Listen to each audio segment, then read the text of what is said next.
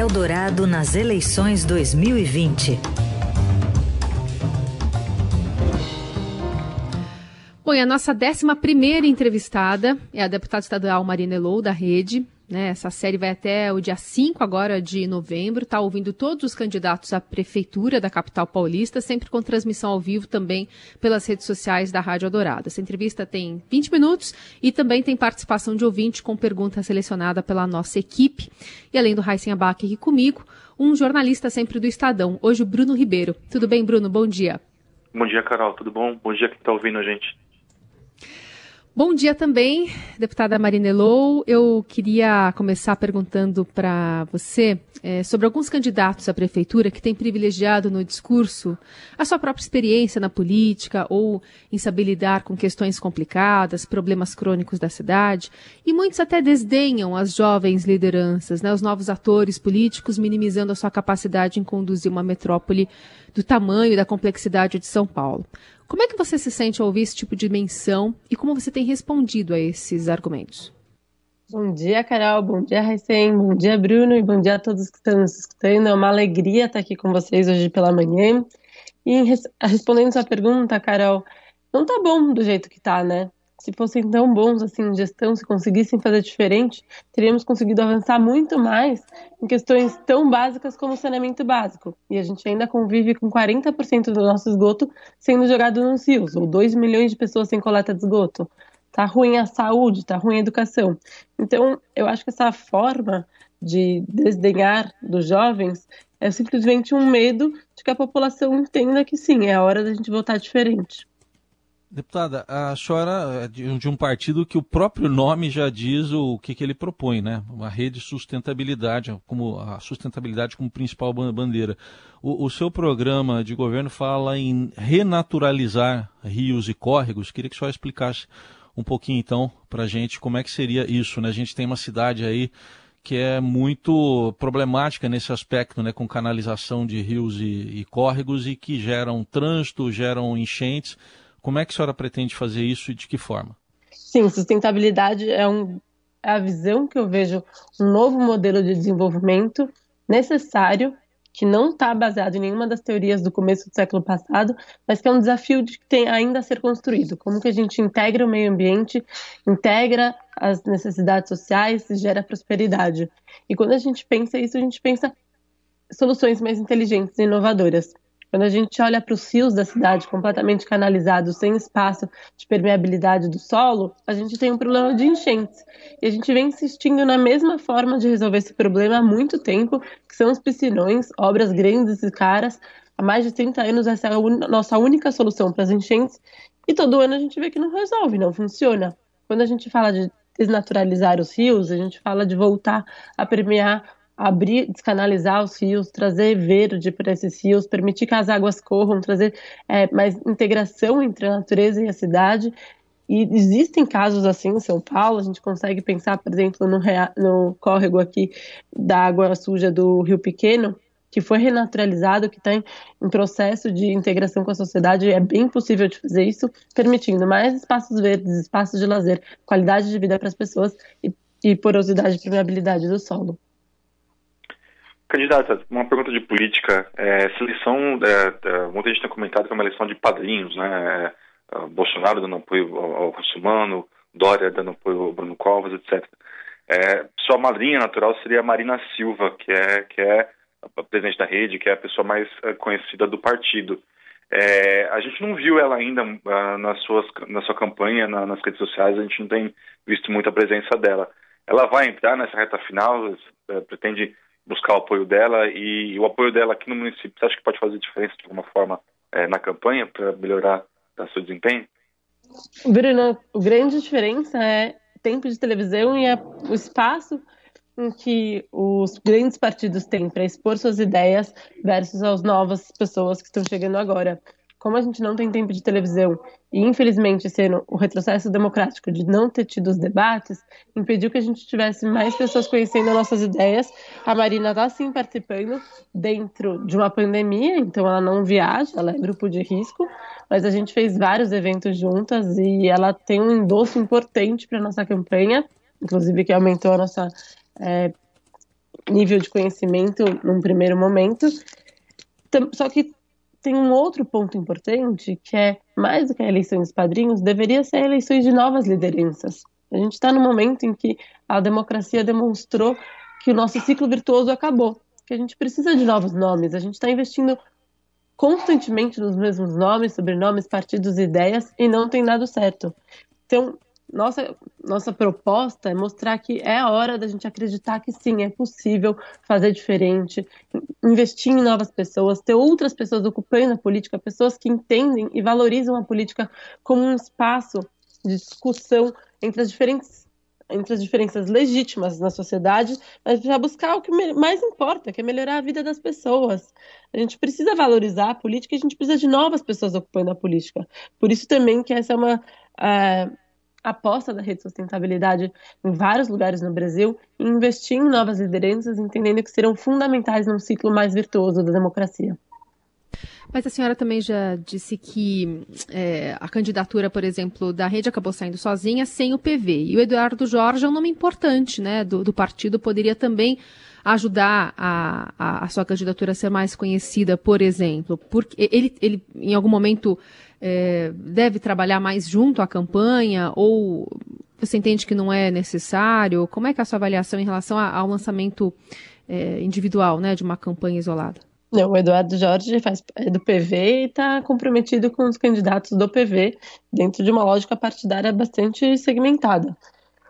Nós tínhamos uma intenção de, se fosse uma grande conjuntura possível entre outros partidos também em apoiar a candidatura do Eduardo, faria sentido a gente manter essa conversa pela visão que a gente tinha para a cidade.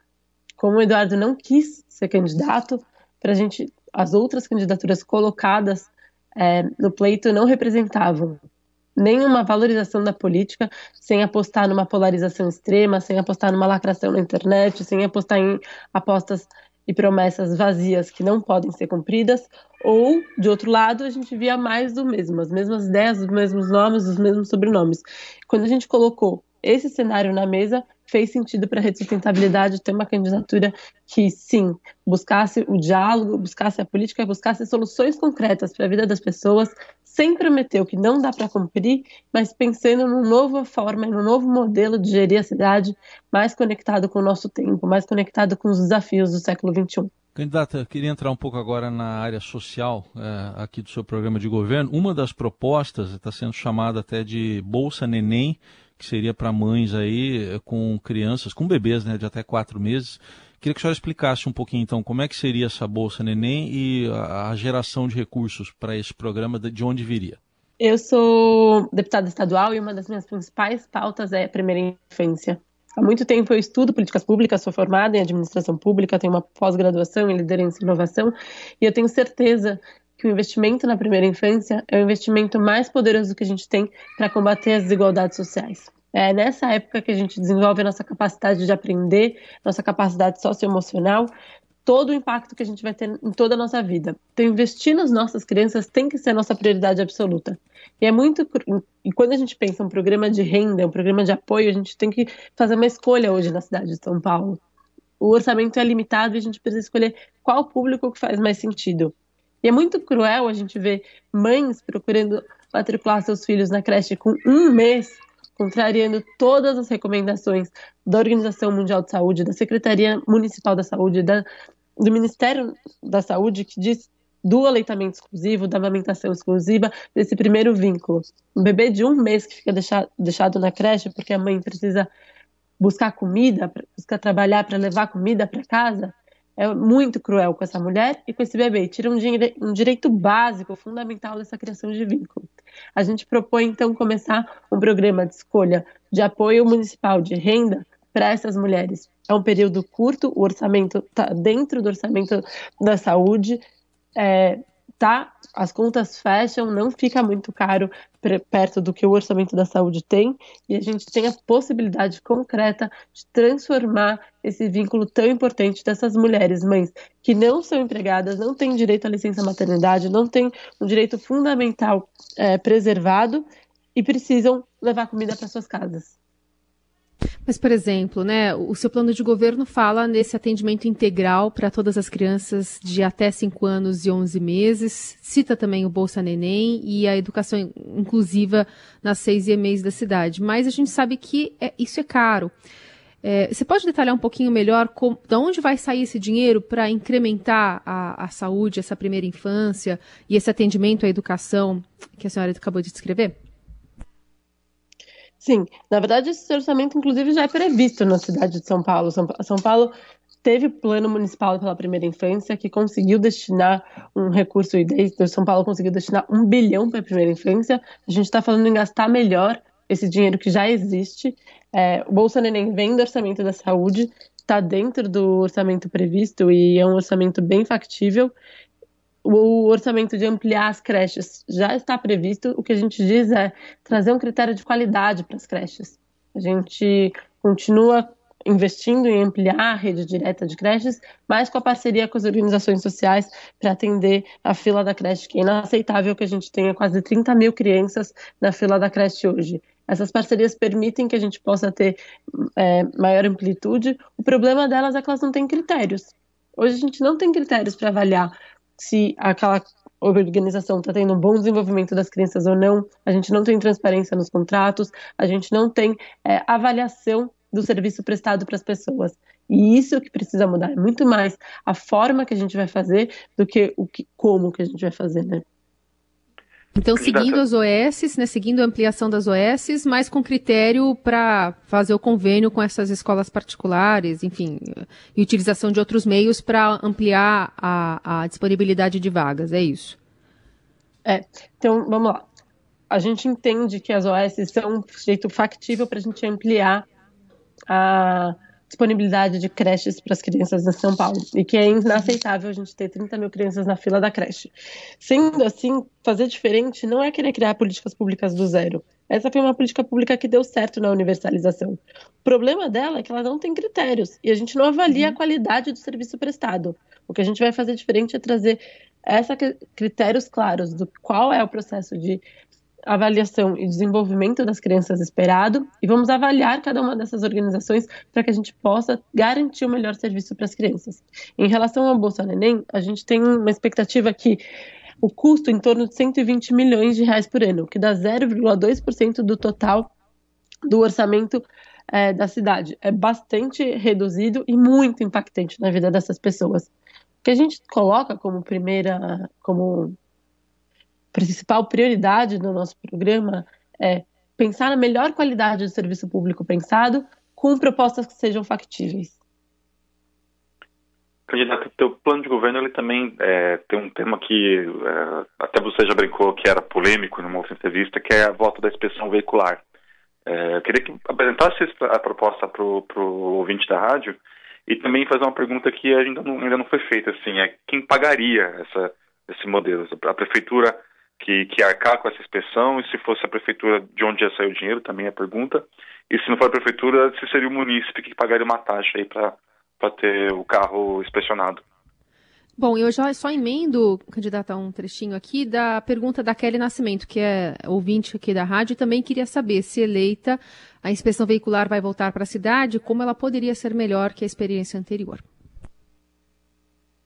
Bom, para começar aqui, a inspeção veicular realmente foi muito polêmica porque foi muito mal implementada na cidade de São Paulo e teve problemas ruins de corrupção, problemas ruins de acordos pouco republicanos no processo, que pioraram muito a experiência do paulistano. Mas a inspeção veicular, na verdade, ela é parte de um programa federal, que é o Programa Nacional de Controle de Emissões Veiculares, que já existe, que já é lei, e sem inspeção, o PROCONV, que chama esse programa, que é o Programa Nacional de Controle de Emissões Veiculares, está incompleto. Então, é nosso papel de atender essa regulamentação federal, garantindo esse Programa Nacional de Controle das Emissões Veiculares ele fala diretamente da qualidade do nosso ar. Quase 92 mil pessoas morreram nos últimos anos por conta da poluição, sem contar a pressão que faz no sistema de saúde, a qualidade horrível, péssima do nosso ar, nas doenças respiratórias, que é uma das doenças mais é, que mais utilizam o nosso sistema único de saúde. Então, investir em qualidade do ar é investir realmente na nossa qualidade de vida e na nossa saúde, e essa é uma das formas de fazer isso. Porque a grande problema da qualidade do nosso ar aqui em São Paulo é por conta das emissões do transporte público e dos carros. Os veículos saem da fábrica to com todos os dispositivos e tecnologias respeitando os padrões máximos de emissão, atendendo esse programa nacional. Mas esse controle deve acontecer durante o uso do produto. Por isso, essa é a função da inspeção veicular e ela é muito importante para a gente conseguir garantir essa qualidade.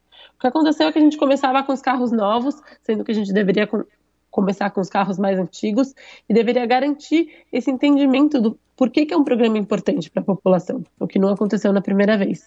Ainda sobre transporte público, o seu plano traz a meta de antecipar prazos e metas para transição tecnológica de ônibus movido a combustível fóssil para veículos que utilizem fontes renováveis e também a consolidação e melhoria, enfim, da frota e os corredores exclusivos de ônibus. É com a revisão dos contratos que você pode tirar esse, esse, essa ideia do papel? Como é que você imagina ser pragmática essa realização de metas? Carol, tem muito candidato falando da revisão dos contratos ou de Sim. acabar com os contratos, que não é uma coisa factível. A gente acabou de assinar esses contratos depois de cinco anos é, rodando a frota em São Paulo com, por meio de contratos emergenciais, que é muito mais caro para a cidade revogar esses contratos agora seria muito mais caro, muito mais danoso para a cidade, faria com que a gente entrasse num processo litigioso horrível e que a gente demoraria muito mais para realmente avançar na qualidade do transporte público. A gente assinou esses contratos, a gente tem que fazer eles valerem. E a gente tem sim mecanismos de maior negociação com as concessionárias para garantir esse avanço na melhoria do transporte público. O contrato prevê muitas dessas coisas e uma das coisas que a gente precisa é muito mais transparência nesses contratos para que essa cobrança seja feita por toda a sociedade também. E é possível que a gente avance nessas metas colocadas, porque elas são metas é, que dão, que precisam ser avançadas. A gente tinha metas em todos os contratos que se a gente não briga por elas, quando chega elas não acontecem. Que a gente vai garantir é que essas metas sejam cumpridas, a gente faça essa transição de matriz energética conforme o contrato prevê, porque isso é uma forma de baratear o, o serviço, baratear a tarifa e garantir melhor qualidade do ar e melhor qualidade de vida para todas as pessoas. E a gente vai fazer isso ajudando esses concessionários a investir em tecnologia, porque lá prevê, é uma cláusula bastante ampla, e tem como a gente trazer mais tecnologia para São Paulo, permitindo que as concessionárias tenham mais opções para fazer essa transição de matriz. A prefeitura pode fazer esse papel de articular essas soluções e assim permitir esse avanço na qualidade do transporte público. Eu tenho dado esse exemplo em bastante, eh, desculpa, em vários lugares, que é em relação a como funciona o transporte público de Estocolmo, que 91% da frota roda com biogás que vem de tratamento do esgoto da cidade. Essa é uma tecnologia que já existe no Brasil, a empresa que faz isso lá tem sede no Brasil, a segunda maior sede do mundo, está disponível, a gente poderia avançar muito. É um transporte super barato, super limpo e que vem do investimento no saneamento básico. Isso é uma solução sustentável que integra vários problemas numa única solução. Candidata, é, só mais uma questão ainda sobre o, a inspeção veicular que não ficou claro para mim. Se haveria uma taxa ou haveria um subsídio? Enfim, qual seria, como é que se pagaria essa, essa inspeção? a gente entende que tem que ser da mesma forma que acontecia antes. É uma, é um ponto, é uma atuação pontual que o próprio usuário do carro paga, mas é bem uma vez, é bem barato, não deve ser muito caro e uma vez só por cada carro, né? Não é uma taxa constante, não é um, uma conta constante, é uma vez só quando tem que fazer a inspeção. Bruno? Candidata, é, é, tem um tema também que está no plano de governo, que é o retorno do programa Braços Abertos lá para a população de rua, especialmente na Cracolândia, que é aquele programa que a, a pessoa recebe uma, um pagamento, tem alimentação e hospedagem paga pela prefeitura e, e tem que prestar um serviço. É, qual, que é a tua proposta, candidata? Ele vai voltar nos moldes que era antes? Vai ter alguma mudança? O que, que você planeja aí para a região da Cracolândia e para a população de rua? Só reforçando que falta um minuto e meio para terminar a entrevista, tá, candidato? Vai ser difícil falar um minuto e meio. Ó, bem rápido, então. então. A gente tem um programa de para as pessoas em situação de uso abusivo de drogas, que combina um programa de redução de danos com um programa de maior parceria com o Estado de combate aos grandes traficantes, e assim a gente entende que dá para avançar com políticas públicas de longo prazo nesse tema. Esse é um tema importante para a gente entender que não dá para a gente ter soluções simples para problemas complexos, mas tem sim uma grande parceria a ser feita com toda a sociedade e é possível de resolver. Poxa, sobrou um pouquinho. É, mas esse plano ele é bastante polêmico, né? É, enfim, tem sido criticado da gestão Haddad, enfim. O que, que você pretende melhorar? Dá para responder rapidinho? Dá. Dá para a gente melhorar muito com essa parceria com o Estado e criando políticas públicas de longo prazo e também não deixando de lado a questão da segurança pública. Nesses últimos segundos que a gente tem, eu queria aproveitar para falar da importância da gente ter a coragem de votar diferente. A rede sustentabilidade tem uma grande proposta para esse e todos os outros temas. Os vereadores da rede são de, os candidatos são de excelente qualidade e votar para mudar a Câmara dos Vereadores também é muito fundamental nessas eleições. Precisamos de novos representantes na Câmara dos Vereadores, precisamos ter a coragem de votar diferente. Eu convido vocês a conhecer o programa da rede e nessas eleições votar 18. Queria agradecer muito aos ouvintes e a vocês por abrirem esse espaço tão importante numa democracia. Hoje, que é um dia importante para a democracia mundial, fico feliz de estar aqui com vocês, reiterando esse tema. Muito bom. E a gente agradece a sua participação, deputada estadual Marina Elou, da Rede, candidata e a 11 entrevistada aqui da nossa série de sabatinas. Muito obrigada. Bom dia. Um beijo.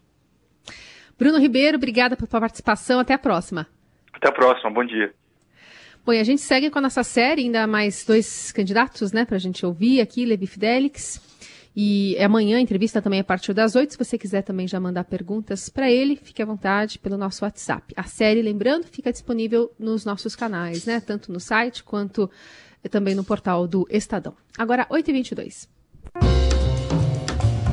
Eldorado nas eleições 2020.